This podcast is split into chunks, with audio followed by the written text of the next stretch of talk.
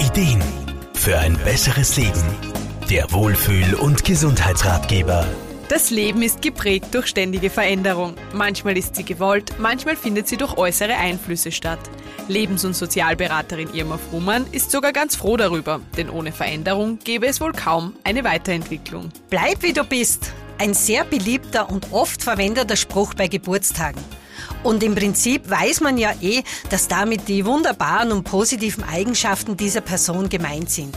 Aber seien wir ehrlich, würden wir tatsächlich immer so bleiben, wie wir sind und uns im Laufe unseres Lebens nicht verändern, wäre das ganz bestimmt nicht hilfreich. Veränderungen sind wichtig. Das sagt man oft so leicht. Trotzdem heißt das oftmals aber auch, dass man mit Hindernissen oder groben Schwierigkeiten zu kämpfen hat.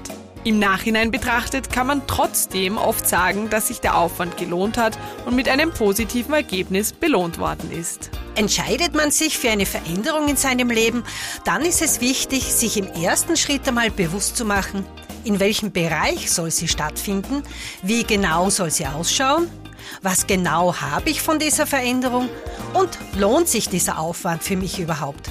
Ja, und das am besten schriftlich, denn dann hat man im Fall einer Motivationsschwäche immer was in den Händen zum Nachschauen.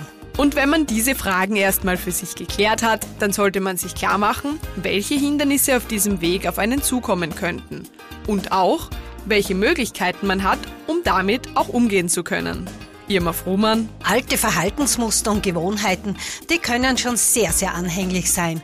Und das sollte man wirklich nicht unterschätzen. Auch wenn man einen guten Plan hat und motiviert beginnt, kann es ziemlich leicht, wodurch auch immer, passieren, dass man plötzlich in alte Verhaltensmuster zurückfällt. Man sollte sich dafür nicht verurteilen. Das ist ganz wichtig. Denn Selbstvorwürfe machen die Situation in den seltensten Fällen wirklich besser. Ganz im Gegenteil. Oft geht sogar die Motivation ganz verloren. Wir Menschen sind halt nun mal keine Maschinen und den perfekten Menschen gibt es zum Glück ja auch nicht.